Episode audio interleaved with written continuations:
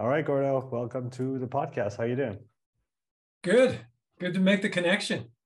It's indeed good to make the connection. We've been exchanging uh, mainly on Twitter for some time now, and uh, yeah, it was uh, it was a cool opportunity to get you on the podcast and and talk about some topics that I've had on my mind. You know, reading what you post and then listening to some other podcasts that you've done. So thanks for coming on. Thanks. For the few listeners that maybe don't know who you are, could you give us a brief intro, Gordo? Who are you and what do you do? Yeah. So, um, yeah, let's just start right at the beginning. Uh, I was working in finance in Hong Kong, and I got into ultra running and climbing, and ultimately that led me to triathlon. And around the time of my 30th birthday, I signed up for an Ironman, started doing triathlon, and just got faster and faster and faster. And ultimately, I was able to take myself to several podiums um, on the international circuit. Uh, my fastest race was an 829 in Ironman Canada, running a 246 off the bike, which was an absolutely amazing result for me. Uh, basically, coming off the couch in my mid 20s uh, it was really surprising. It was a lot of fun. Hmm. And then in my early 40s, I had three young kids and I decided to take a break from uh, racing. And I stayed active, but I didn't train. Uh, I just, you know, kept it ticking over. And here I am, 53, and I've made a decision after 10 years of not racing to come back and to apply everything I learned when I was younger, as well as apply. There's been some movement in the science and in our understanding of physiology in the 10 years I was away. And I'm really applying that with my old knowledge and my understanding of my own body to get myself back in shape and to see how fast I can go again. That's that's really exciting, and we'll get to the training talk. I have uh, quite a few questions loaded up for you on that topic. I wanted to you know start somewhere else with you and that is around sharing on on the internet and social media in in general. When did you have a you have a for people who don't know you have a very prolific blog that you write that you have been writing for uh, a long time. So when did you start um, sharing your thoughts online and why? From the very beginning. So i was i mean i started as a clueless lurker and this is this is like web 1.0 when we were all on uh, message boards in the late 90s there were no graphics it was text only. And uh, i would just lurk on uh, rec sport triathlon which is what it was called back then and just listen in and try and learn. I you, you know my my fitness my training was the best part of my life when i was working in finance so I had I had this job that I spent a lot of time at. Uh, but in terms of what gave me passion and energy, it was training. So I was so into it. So reading books, asking questions, just soaking it all up. And then I came across a book, uh, Joe Friel's uh, Triathlon, the Triathletes Training Bible. That mm-hmm. was it. And Joe wasn't coaching me at the time. It was in my first season of Ironman racing, and I read it. And then in my second season, I applied it. And wow, it worked so great.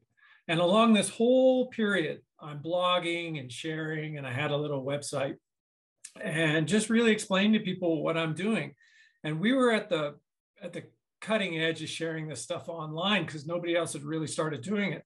So there was a ton of interest and just a lot of positive feedback to me and um, a lot of new connections, exactly like what this year's been like. Uh, except now, the the network is so big. You know, you're talking uh, millions of people you can mm. connect to. So the ramp is even quicker in terms of getting reach and connecting to people, which is a lot of fun. What are the upsides from your perspective today using social media to share thoughts and potentially its downsides? So the upside is absolutely amazing. It's I can talk, I can put something out there to a world class coach physiologist in Finland. And 24 hours later, he's replying to me with graphics, advice. And I mean, it's just phenomenal to me. I mean, there's no way I could have done that 20 years ago. The, the other thing is there's so much quality data out there. I mean, if you know, if I got if I'm wondering to myself, okay, well, what is world class at 53? Well, you just get on Strava, do a little poking around, and you can look at it. You can look at three years of somebody's training that you're racing. You can pull the files in. You can even ask them questions, and they'll tell you what's going on. So it's it's it's a much more open. I think the learning curve is much quicker. Um, the drawback is there's a lot of noise out there. So when you're uh, if I think back to myself 25 years ago when I was completely clueless about my own physiology, about what works, um, there's so much noise. So it's really easy, I think, for a new athlete to get pulled in many different directions. And as a result, they never give one protocol enough time to work on their body. And as a result, they're they, they don't know what's working for them because they're always changing what they're doing. So i think that can be a challenge. I think a lot of the other challenges that people talk about about the negative vibe on uh, certain social media platforms that you just need the discipline to curate your feed. Um, you know i operate a one strike you're out policy unless it's a friend of mine then i try and figure out what they were trying to tell me. But the uh, you, you, know for strangers if somebody's having a bad day and they want to rip on you you you don't need to engage with them. You don't need to turn it into something. Um, other than that it's it's a big net positive for me. Really enjoyed it. Yeah like you said i think if you have the discipline to put the the drama aside because there there's enough if you look for it. Uh, but if you're if you're disciplined enough to not get pulled into this there's there's so much to to to be gained from it uh, and, and to share through it as well. For for coaches that use those platforms as learning opportunities do, do you have a process that you follow when you encounter a new piece of information? You're not sure is it wrong is it right is it valid or not? What is your process to kind of make sense of things and and see where that piece might fit in your puzzle? Use it use it on yourself that would be I know my physiology. I got over 20,000 hours of aerobic training in my body. So I come across something, I think it makes sense, try it out on myself, but also be aware that there are different physiology types. So if something doesn't work on me, it doesn't necessarily mean it's invalid. An example would be um, the approach to intensity, uh, the severe domain, higher intensity. There's a very big range of response depending on the athlete profile when you're using the severe and extreme domains.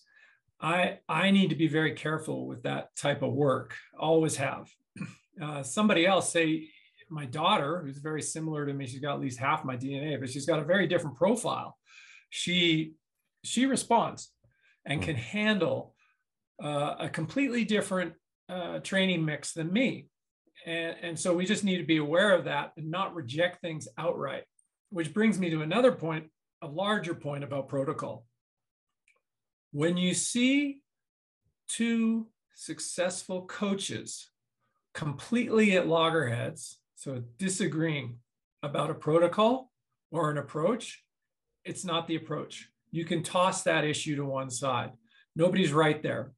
Both coaches are right. And you don't need to pick a side.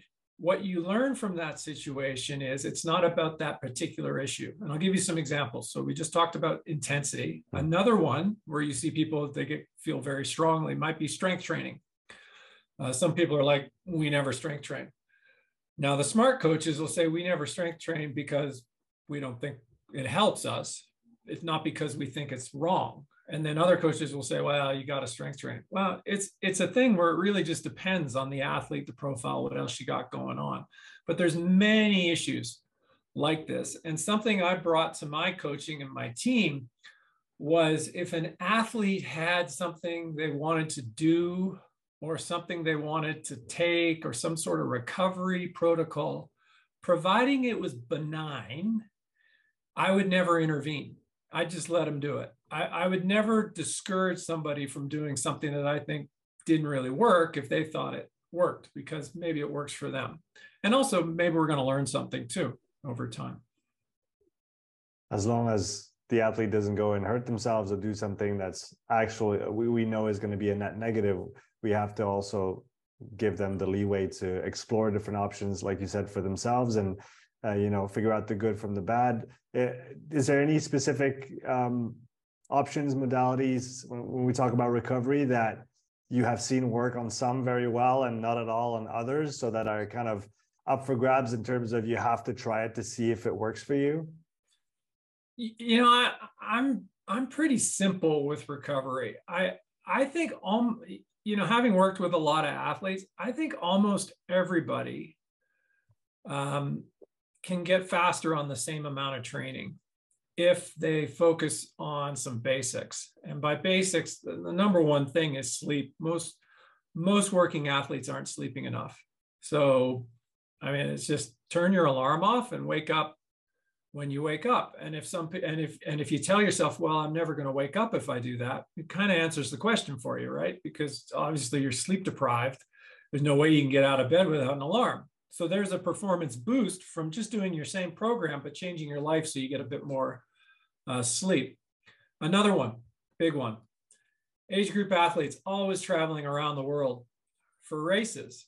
Every time you cross a time zone, every time you drive more than 90 minutes, you make yourself tired in a way that's not specific to getting better at your sport.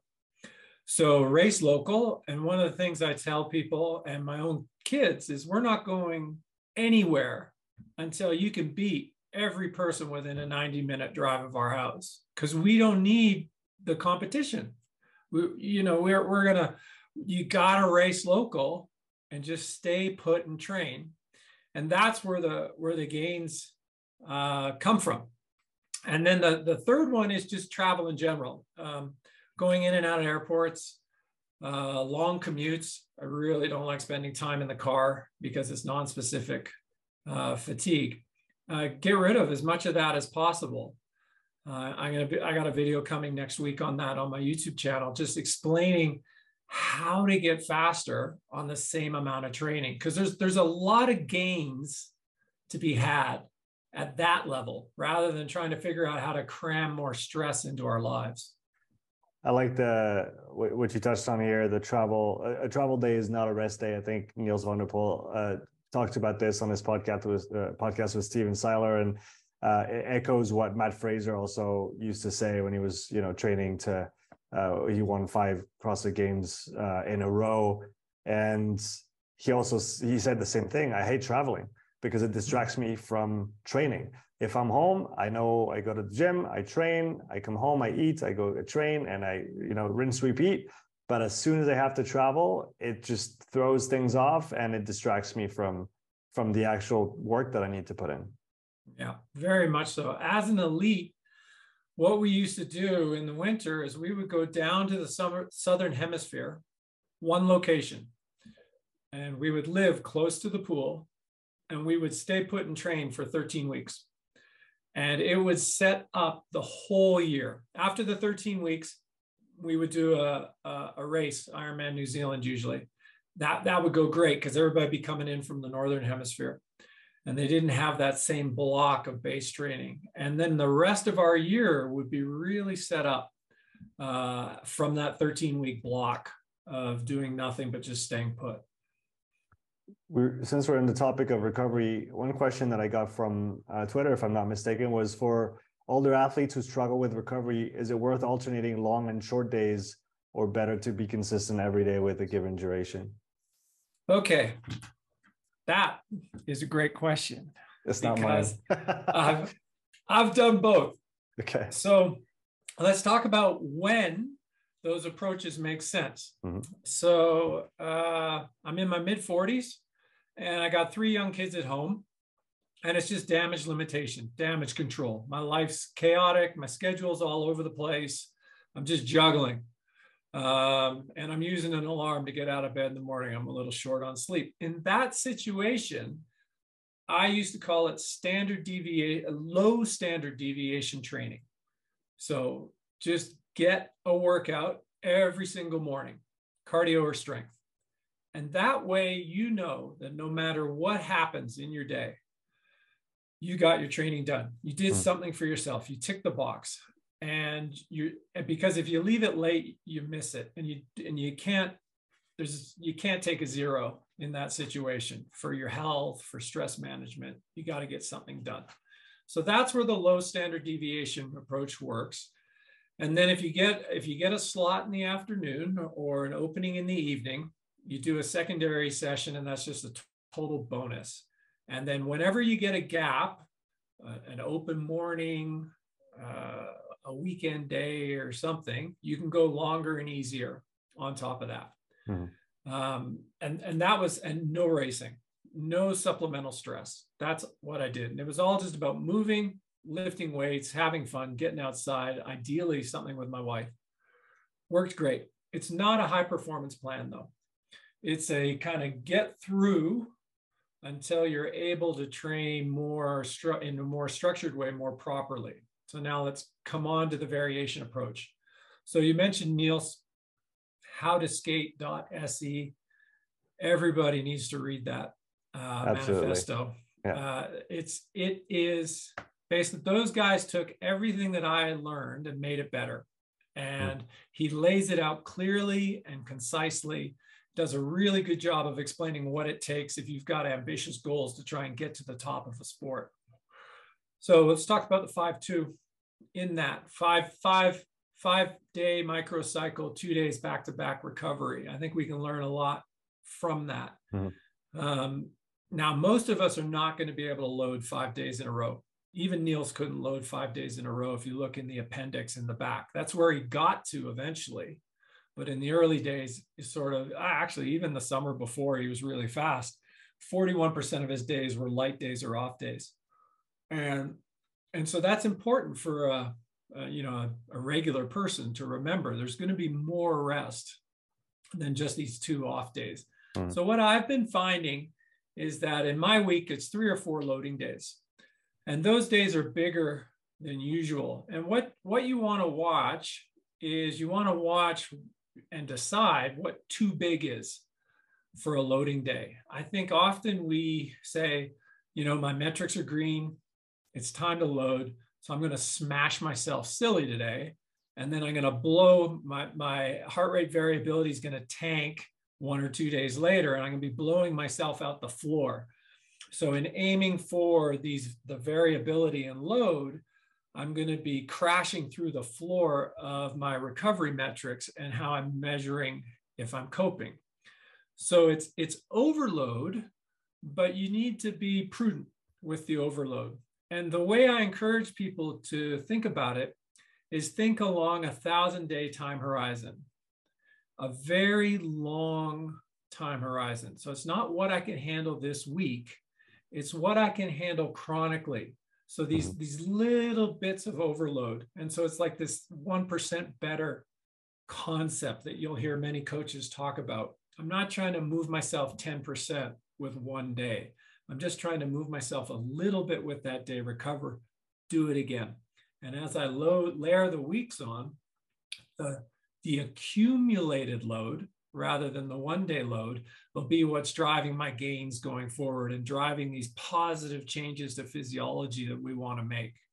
And I think so that's the variability. Now to put some scale into that for people, if you're if your normal, if your average, including all your rest days, is 100 points, however you're going to measure it, miles, time, whatever you're using, you know, if your loading day is 150, so maybe 50% above the average, that's that's going to give you an appropriate stimulus. And, and it's probably not going to push you like through the floor. Mm. And, and so it's a series of that, three or four of those types of days a week combined with your easier days and maybe one or two one or two maintenance days will get you a nice progression over time, that variability. Now, the challenge with this approach and the thing that I find hardest about it is I wake up in the morning and I don't really know what my plan is. I know I'm going to exercise, but I don't know how much I'm going to exercise until I get into the day, I, until I check my metrics, my passive and my active metrics, and I decide where my body's at. So if you're an introvert and you don't mind training alone all the time, it's okay. But if you're part of a squad or you're part of a team and you're doing group training, it's going to require exceptional humility not to hit yourself when you're tired. And you're going to really need to communicate with your friends and your coaches if you've got somebody on deck uh, with how you want to do this approach.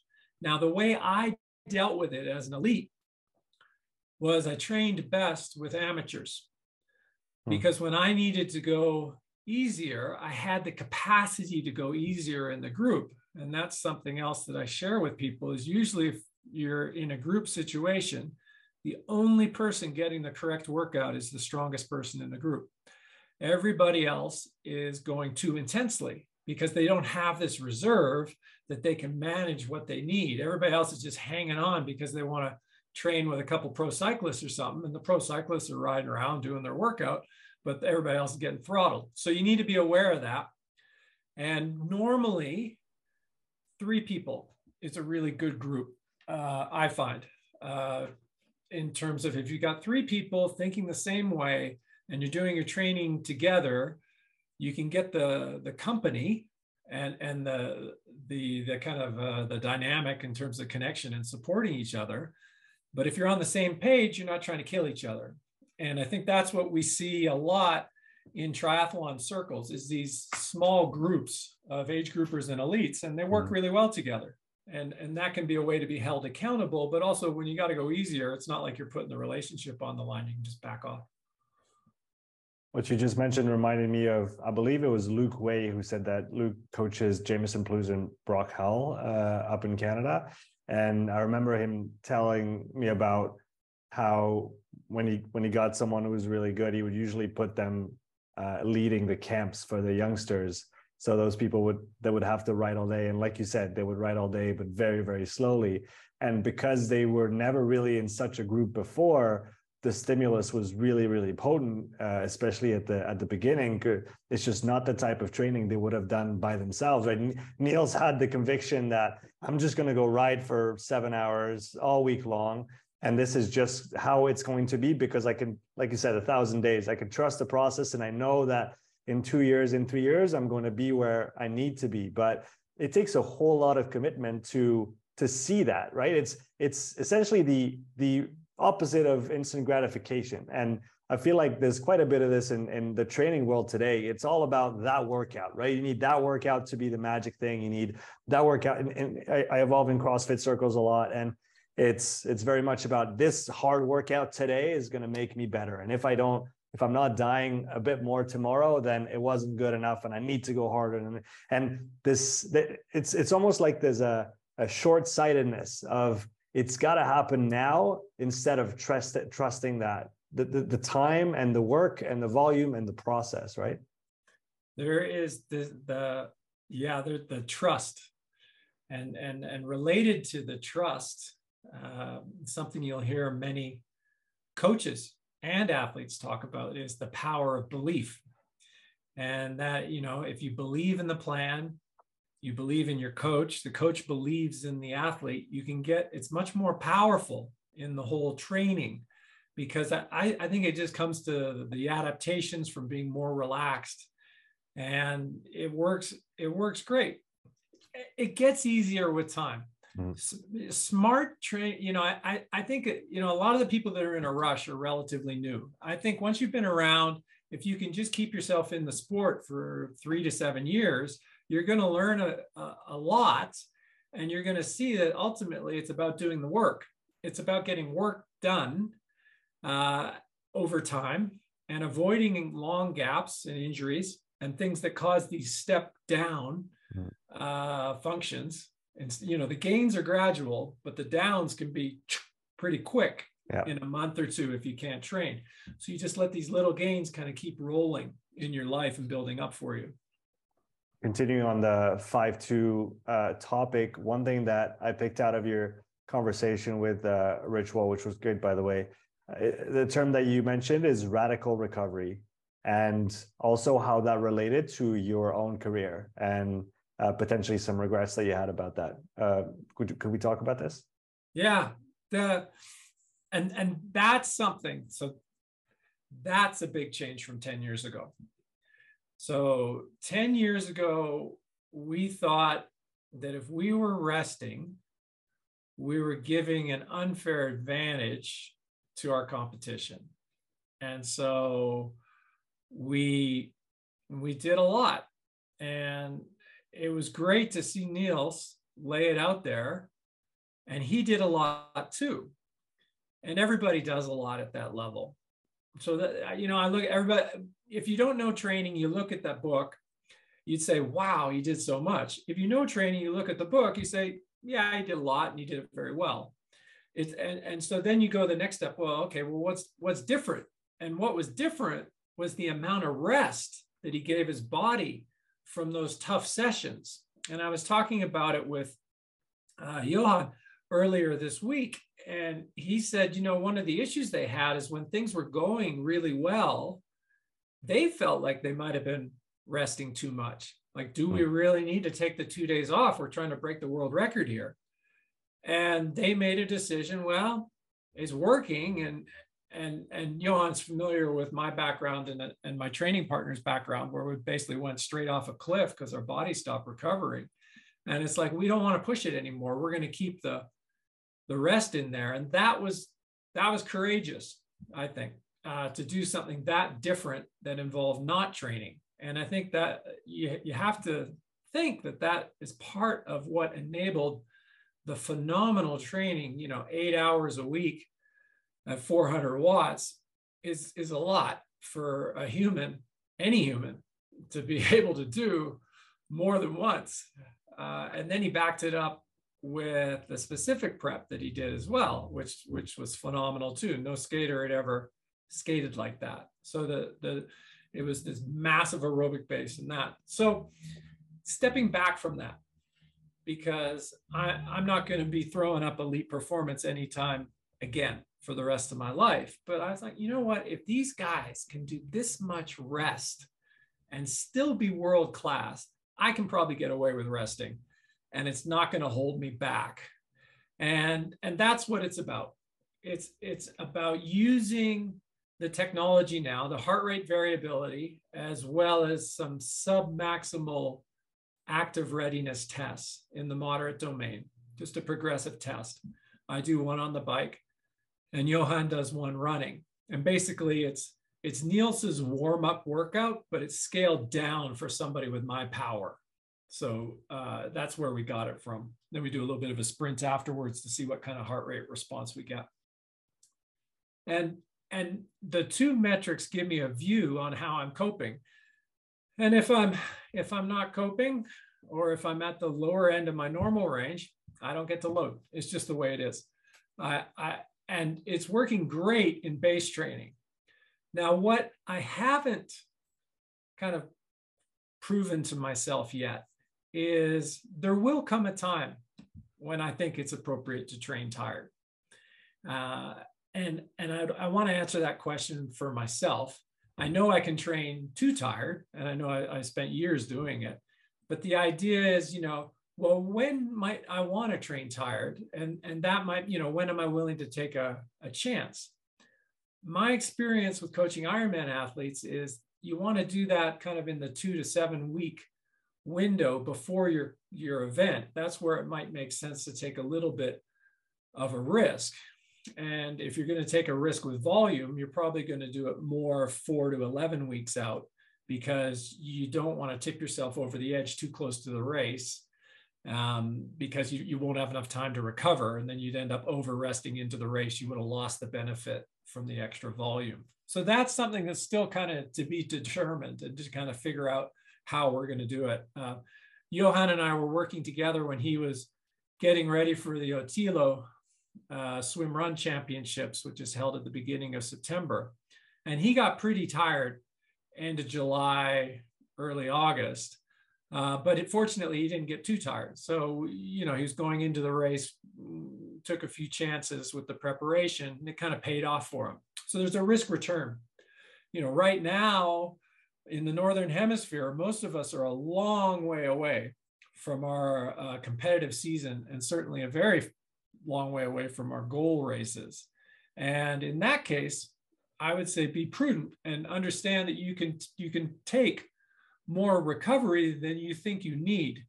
And recovery doesn't necessarily mean sitting on the couch. That's that's something. Ah, there we go. Earlier, what's what's something about recovery that that is highly variable? Mm-hmm.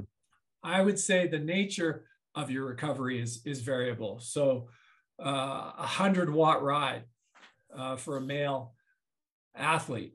Uh, so it's it's low enough that you're not getting any real aerobic stimulus, but you're getting perhaps a recovery uh, stimulus. That would be an example. Uh, I tend to tolerate easy swimming now that I'm back into a little bit of swim shape. Mm. I can swim and, and it actually lifts my recovery. Some people prefer just walking, uh, a very easy day. So understanding what works for you. Others uh, like to go to a yoga class, uh, particularly floor work uh, in a in a room that's warm but not hot. Mm. Uh, that can lift people. So knowing the types of things that lift you, you can build those into your recovery days to get more uh, out of them. And it goes together with the idea of being more patient, having a longer term outlook on your performance, and not trying to maximize every second that you're going to put into it because like you said you know that the goal is months and months away. And if we're too hasty at the start we're not we're not going to get where we want to go right? Yeah and, and i would the um nils in the book he so they said something finish everything strong. So nils for nils that was i want i want day five of my five day cycle to be a good day. That's how i'm going to judge if I was successful. Take that philosophy into everything you do. Every workout, every week, every month, every race, finish strong. So because it's it's particular well, in any event, it's really difficult at the start to understand how you're going to feel in the middle and towards the end, even an experienced athlete. I mean, if I if I say if I said to you, hey Sean, how are you gonna feel in five hours? You're like, I got no idea how I'm gonna feel in in, in five hours. Well, no clue. yeah. So I mean, in Ironman, I mean, how how, how am I gonna feel 100k into the bike, mm. and I'm and I'm sitting on the beach and I'm about to kick off? You have no idea. And, and so training yourself to understand that the that the way I feel now uh, might not necessarily be the way I feel later, and to build that patience into everything.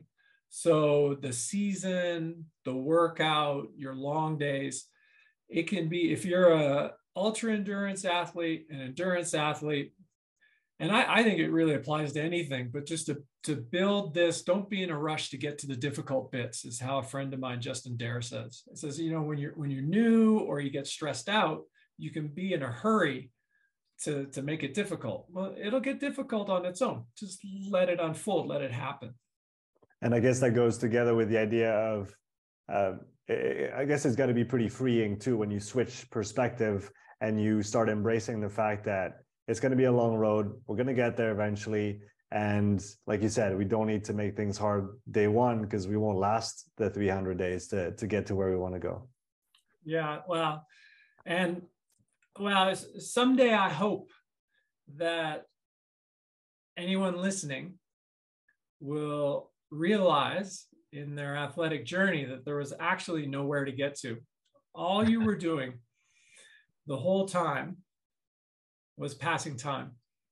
You were spending time, ideally doing something you like, but there is no destination. There's no rush there's nowhere you're going to get to because the, the benefit you're getting is from having the capacity to continue doing the exercise day to day. Staying in the game is winning. And it's easier to see in your friends that lose the ability to stay in the game and seeing mm. what they lose.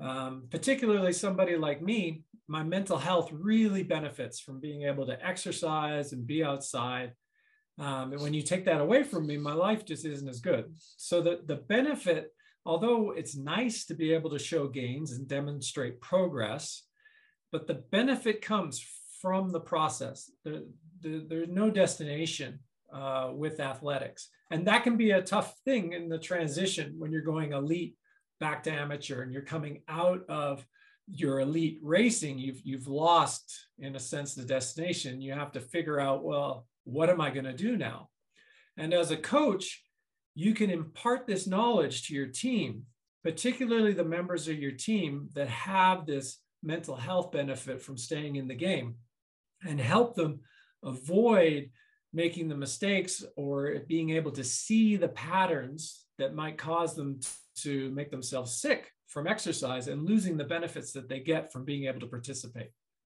That's something I could have uh, I could have used a few years ago. I I worked I, I trained very very hard and not not in a very intelligent way, but very hard nonetheless for a, a 2K row. It was an indoor competition. I trained for probably seven eight months prepping for it, and yeah, I, I wasn't aware of the you're going to get to the top of that hill and then you're going to look over the other side and there's a there's a big long way down before you start climbing again i have never felt so powerless the week following that competition it's just the emotional buildup the the the physical fatigue the nervous everything was gone and i was so lost in that week after the competition later i realized that like you just said it's it's about the path, not the destination. And after the hill, there's just um, maybe a,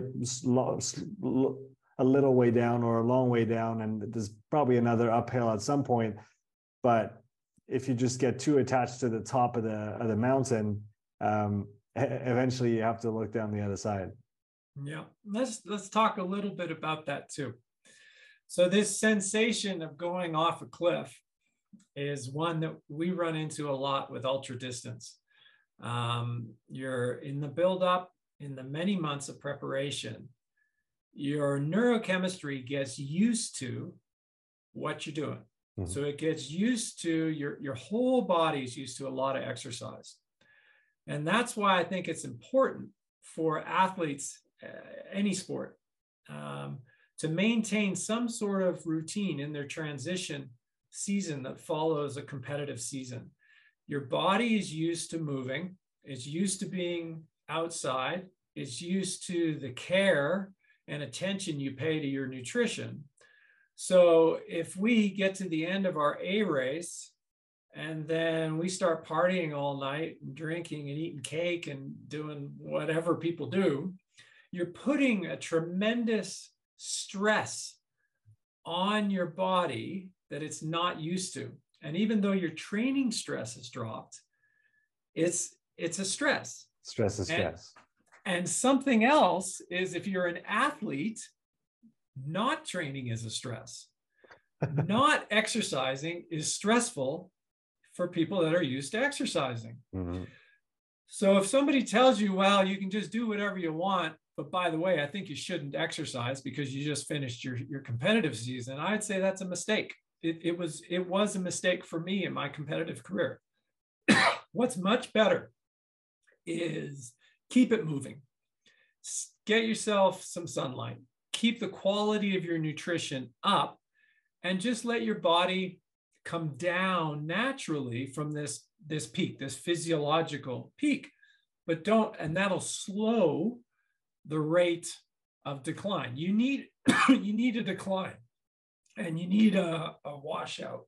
I gotta have a, a bit of water here. Go for it. So you need that decline, particularly mm. if you want to like stack up uh, yeah. multiple seasons. Um, but don't don't just let yourself come off a cliff.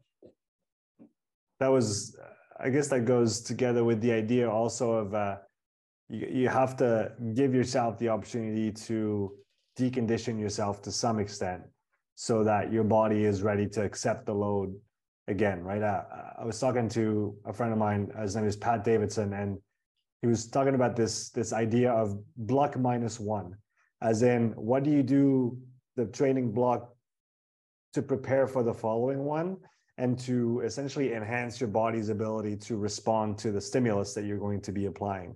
So I think he was talking about nutrition and how just before he's going to go in a in a weight loss phase, he'll push his calories as high as he can on the maintenance side, but edging them up so that his body is really ready for the opposite stimulus when the time comes. And I guess that transition period is also very important in in the sense of giving the opportunity to the body of uh, you know letting go a little bit. You talked about that downslope uh, so that we can go back up again and there's something to respond to because if we just keep on hammering all the time and never stop um, at some point the body says no thank you yeah and let's dig in.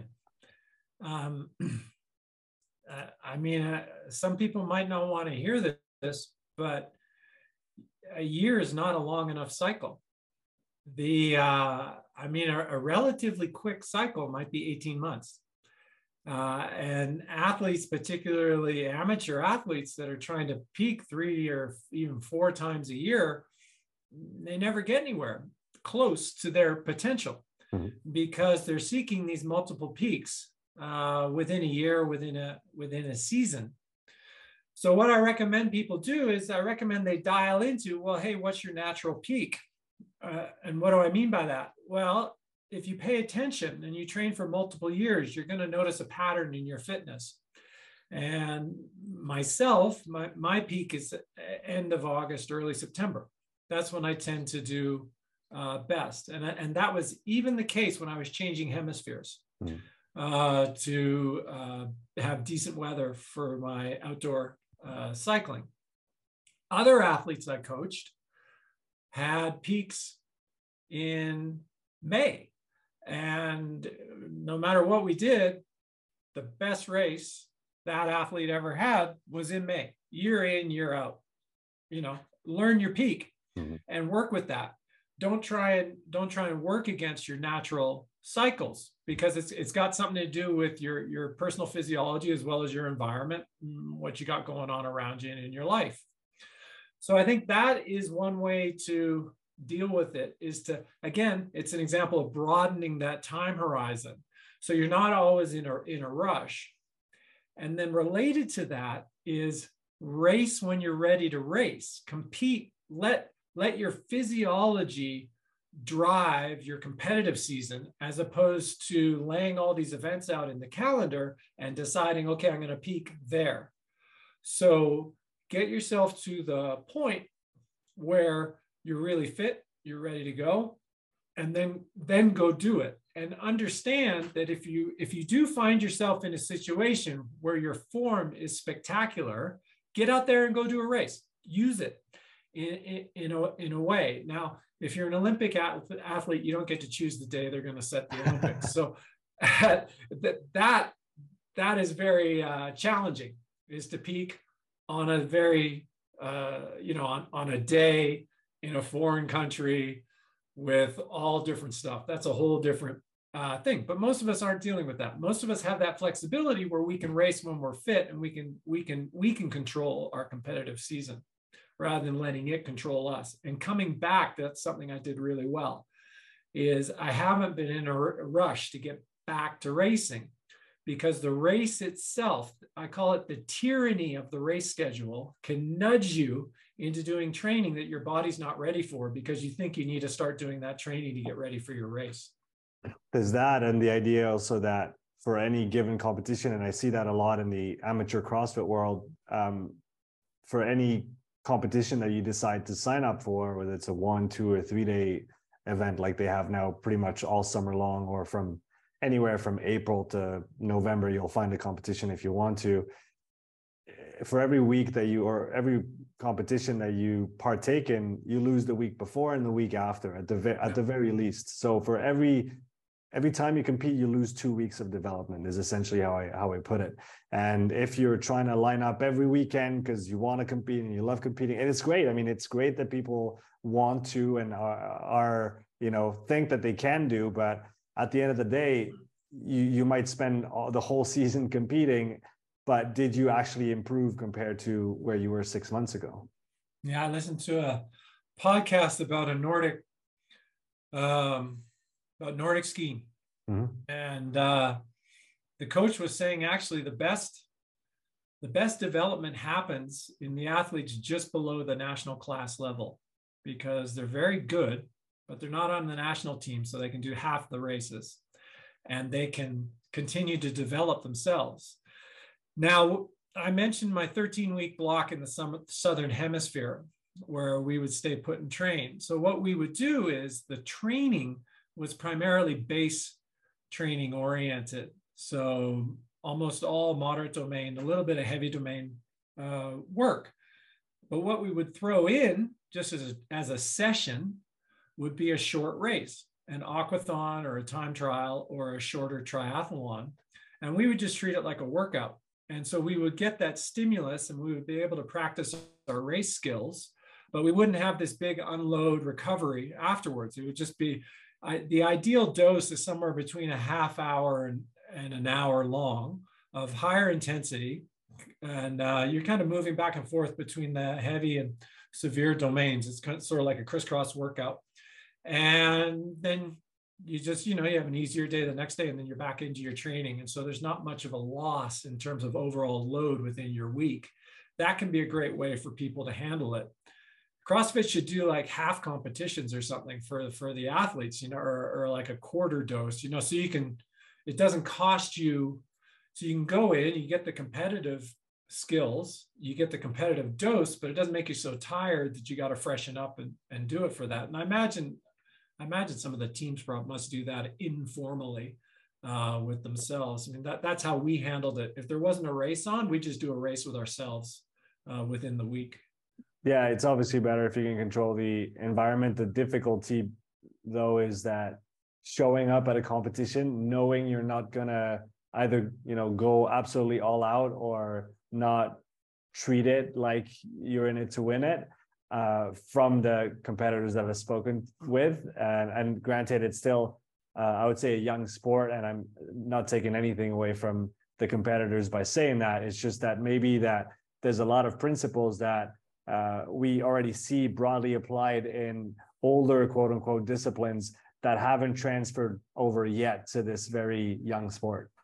Well, let's let's talk about that because that that you bring up a great point. And when I lay out my um, athlete seasons, and I even with, with my kids, uh, we're looking for three types of races, uh, three types of competitive environments. We want a competitive environment where the athlete is going to shine. So we want an environment where they're going to be relatively strong and they're going to have a shot at winning. And so they're going to learn the skills that are required to win. And they're going to also have a positive experience. And a, an example of that for a, a, a, kid is summer league swimming. It's hmm. a lot of dual. It's a lot of dual meets. My kids get a ribbon. They're all happy. Gets that early positive experience. Not just for kids. If you're a new athlete, you, it's about staying in the game. You got to find a way to give yourself this early positive experience. Next level, it's it's you're going to be in a competitive environment with people at your own level, and you know cycling has A, B, C, D uh, grades, mm-hmm. Cat one, Cat Cat four, Cat three. The, you know different sports approach this differently, but the idea is you're going to be in a race where the outcome isn't really known and you might have a shot, but it's going to have to be a really good day. And you're going to be pushed and you're going to learn some different skills. Third type of race, very important for childhood stars or people that are naturally talented. You're going to go into a race and you're going to get your butt kicked. And you're going to learn that you got a lot of work to do if you want to be decent. And I had a friend who used to come in and out of Boulder so rather than doing uh, races, he would change his training environment because the level here in Boulder is so high in triathlon. He'd come in, and after six weeks, he's like, I'm never going to win a race. And then he would go home and he'd be crushing everybody. And it's kind of like, okay, there's hope. And so he would cycle it in and out by using his training environment. And I think that's um, what some uh, federations do with these training camps is they bring everybody together. The idea is you lift them, send them back home, or they're back to being all stars. but as a as a recreational athlete as an amateur athlete you still need to be giving yourself these different levels of competition it's different skills and it also will work towards your motivation both to keep working and also to give yourself some successes and it's also having the again come back to discipline of putting yourself through those different environments to keep progressing of the ones that are just right for you the ones where you know you're going to be on top and the ones you know you're not going to be but again, it it, ta- it takes putting the ego aside because I guess if if if I was just thinking about it like that, hey, I'm going to compete. I'm going to just pick the ones where I, I know they're big enough that the prestige is there and that everything that goes with it is there. Maybe even surprise many and whatnot. And I'm pro I can probably win it. But it I love what you said because um, I, I, feel it, it, takes, I guess, the, the maturity that you have from your training years and coaching years to come up with, hey, no, you know, the competition is not, it's, it's not just the competition. There's just not, there's not one kind. And we have to, we have, there's, there's different degrees and we have to play with that as well to keep developing. And it's not just, hey, there's competition written down. So we're going to give everything. And that's all we think about. Right. Yeah. Yeah. I think, and, uh, you know, I, I talk a good game, but it's not like I've managed to put my ego to one side. It's always with me, kind of coming coming along for the ride. I, what what I what sport does, and I think what it's uh, best at, is helping us become aware of these things. So all this stuff is going to be happening in our subconscious, and what we want to do is make it conscious and bring it bring it out and and acknowledge it so that we can train it and we can uh, manage it rather than having all this other stuff. It's like noise in your head that's causing you all this stress. If you're just aware of it it's like yeah i went i went to the meet i gave it a good shot and you know i got my butt kicked a little bit but it's all right. You know i, I can deal with that. And getting okay with the challenge of, of reaching for these ambitious goals and not hitting them sometimes. And uh, you know, swimming is a great sport for that because hmm. you're not going to drop you're not going to drop time every meet. It just doesn't happen. So there's these natural ups and downs, and there's these long plateaus sometimes, and it's just part of the sport, and everybody knows it. And so learning about that and learning that you can overcome your plateaus with patience and by sticking with it, uh, these are valuable skills that you can take outside of the athletic arena and apply in your broader life talking about broader life and outside of uh, of athletics, I'd like to talk a little bit about you here, Gordo, for the rest of our time. One question that I had is, do you see any common personality traits that that you hold that helped you with that transition from the business world where you were very successful and the elite sports world? oh yeah. So eh, eh, eh, okay I, I wrote something about this. So that, oh, I, I, I'm writing a book right now, and um, every strength that I have is also a weakness, and I'm gonna I'll, I'll give you one. Uh, with I'll share a little story. So I'm very good at delivering my fitness to race day. I, I, I I've blown up a few times, but I don't usually. I, I, I usually perform better than my training. So I'm saving my best uh, for race day. And that is a really valuable skill to have for ultra distance, for any race seven hours and up. Uh, because of this gap we talked about earlier about how you'll feel later mm-hmm. versus now. Most people underperform because they get excited in the first three hours and they don't have physiology like Kilian J and uh, you know who can recover while running around Mont Blanc. The rest of us just and you know once we're done, we're done. So um, that's a, that's a strength.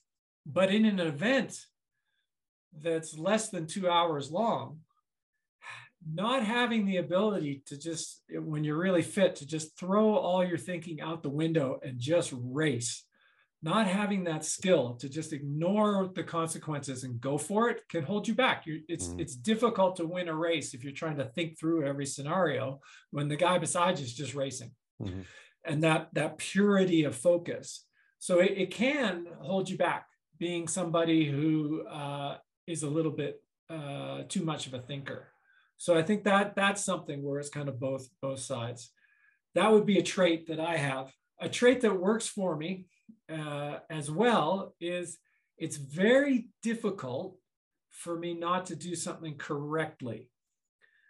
Now, correctly doesn't, there's no real right or wrong in most things. So I need to be careful with how I define correct.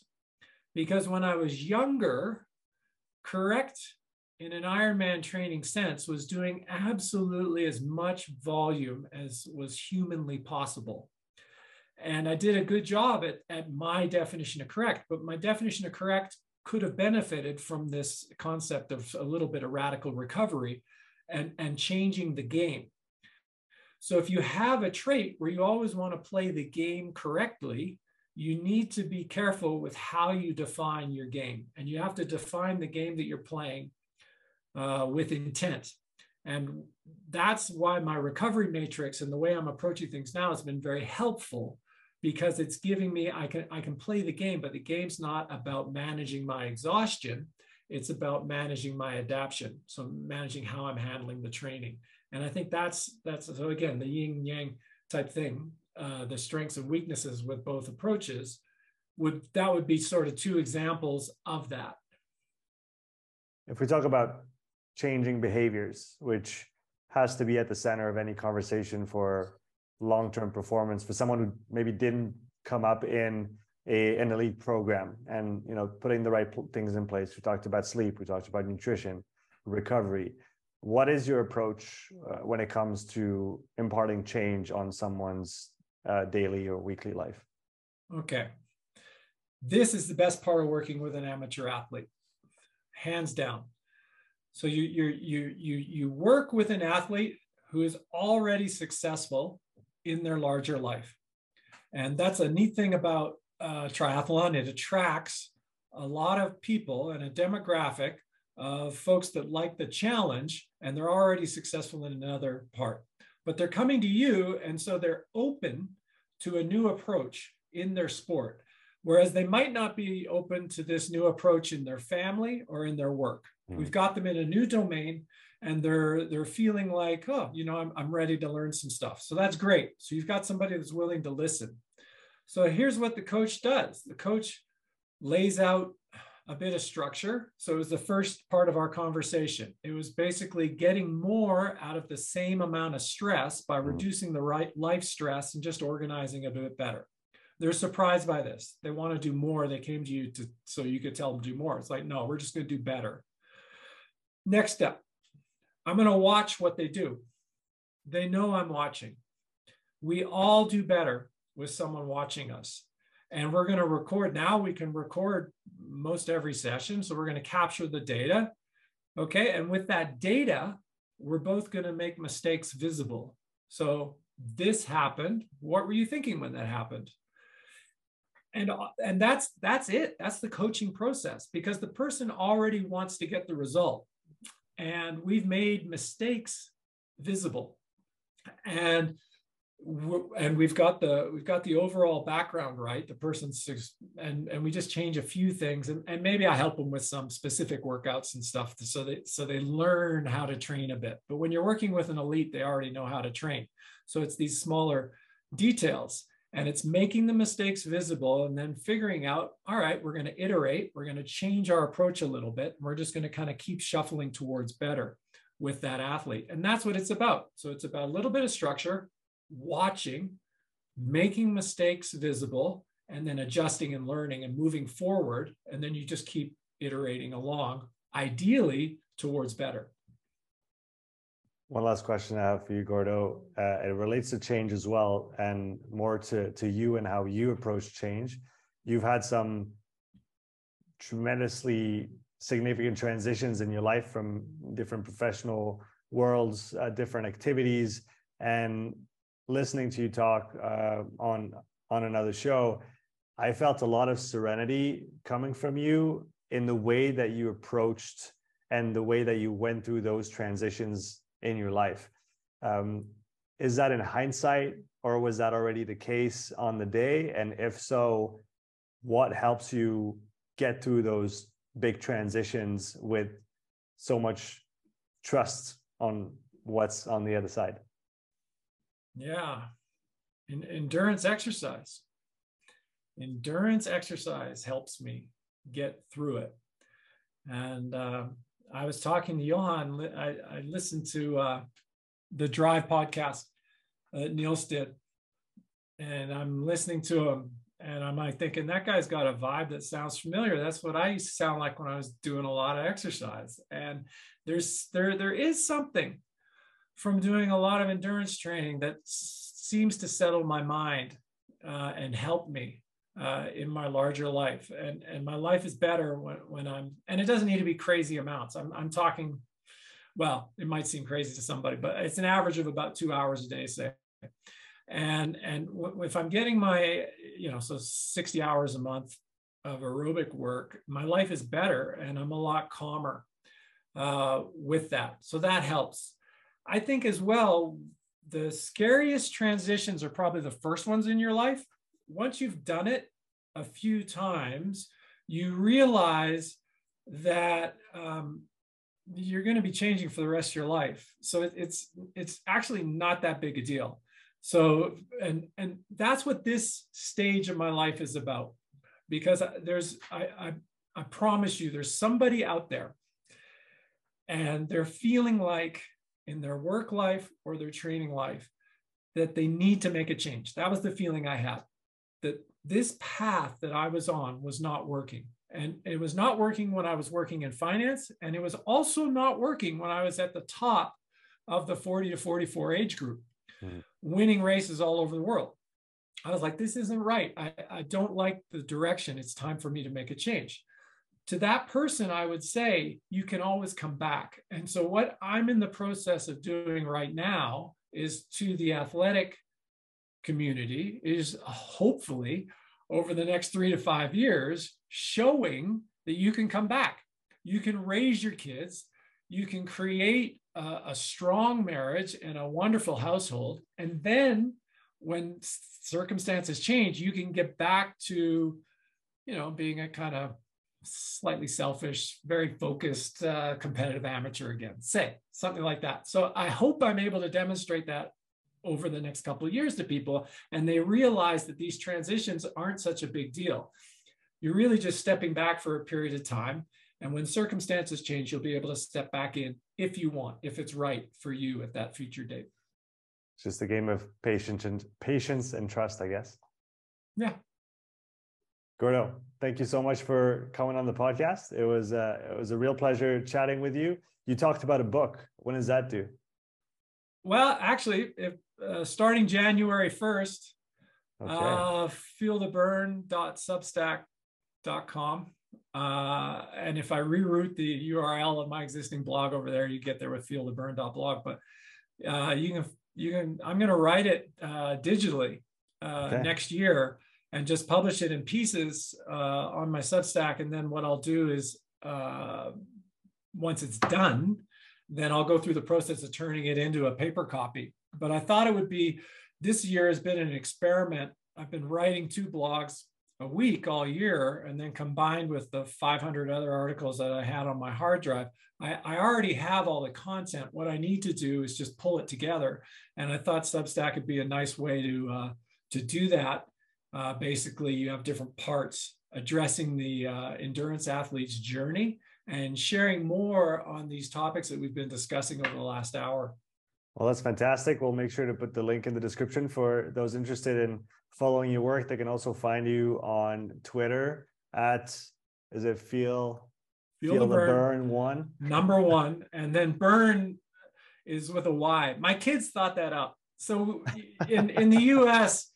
there was a political candidate, Bernie Sanders, and his his thing was feel the burn. And so my kids when they go to a race, it's like some people are going to be feeling the burn today. We're going to like take it to them. And it's the only way people pronounce my last name correctly because it's got a Y in it, but no uh, no E at the end. It, do, it does make it easier when you when you say it and then when you know this is how it's supposed to come out. Uh, Gordo, thanks again. It was a real pleasure. And uh, I'll talk to you soon on Twitter or elsewhere. Take care.